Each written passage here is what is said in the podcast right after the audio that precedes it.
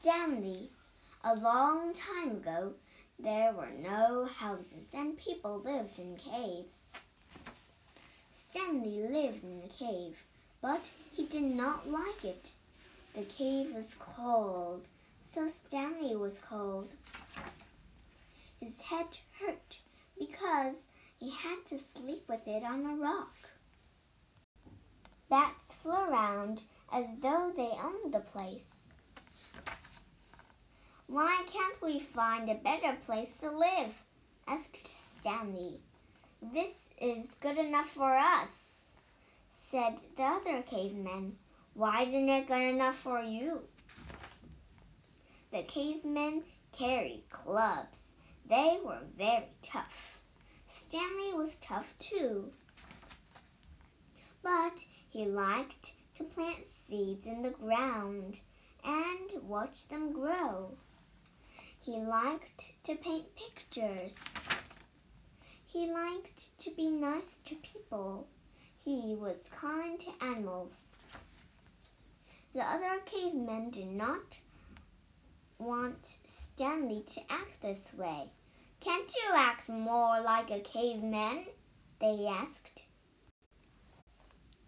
Stanley did not answer.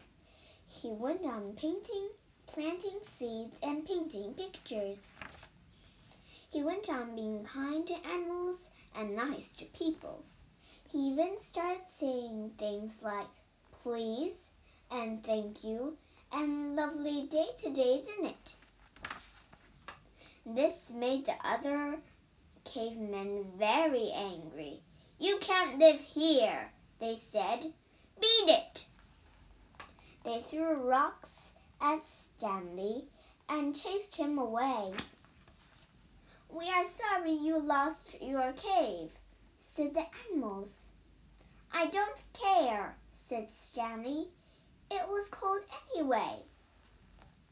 He looked for a new place to live. You can't you can't live in a nest, said the birds. You can't live in the water, said the fish. You can't live in the ground, said the worm, said a worm. Maybe I can live in a tree, said Stanley.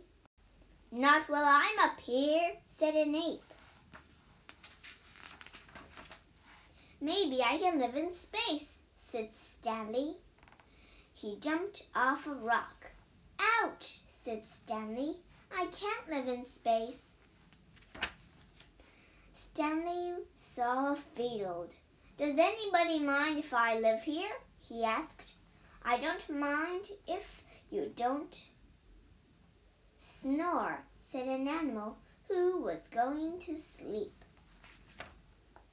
I don't mind if you don't eat too much grass, said an animal who, who was eating.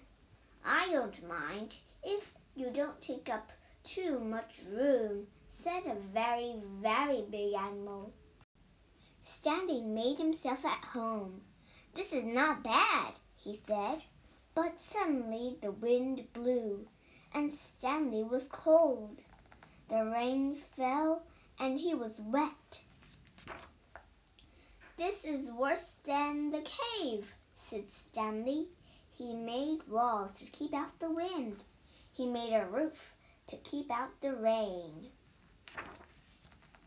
He made a door, windows and chimney. He made a house. That's the first house I've That's the first house I've ever saw, said a, a field mouse. It's the first one I've ever made, said Stanley. Would you stay here and live with me? I belong in the field. But I will come and visit you from time to time, said the field mouse. Stanley painted pictures. He planted seeds in the ground and watched them grow. He loved his house, but he was lonesome. I wonder how my friends are, he said. The cavemen were out hunting for animals. They carried their clubs.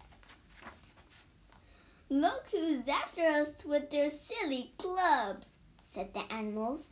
Let's chase them out of here. They chased the cavemen.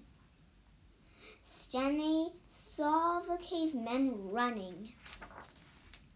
Don't be afraid, he said. I won't let them hurt you. He made the animals go away. You saved us, Danny, said the caveman. You, thank you. Come back and live in our cave, said the caveman. Caves are old fashioned, said Stanley. Come and see where I live. He showed them his house. A cave is for bears. A house is for people, said Stanley. You are right, Stanley, said the caveman. This is the way we want to live. They all made houses. Stanley showed them how to paint pictures and plant seeds.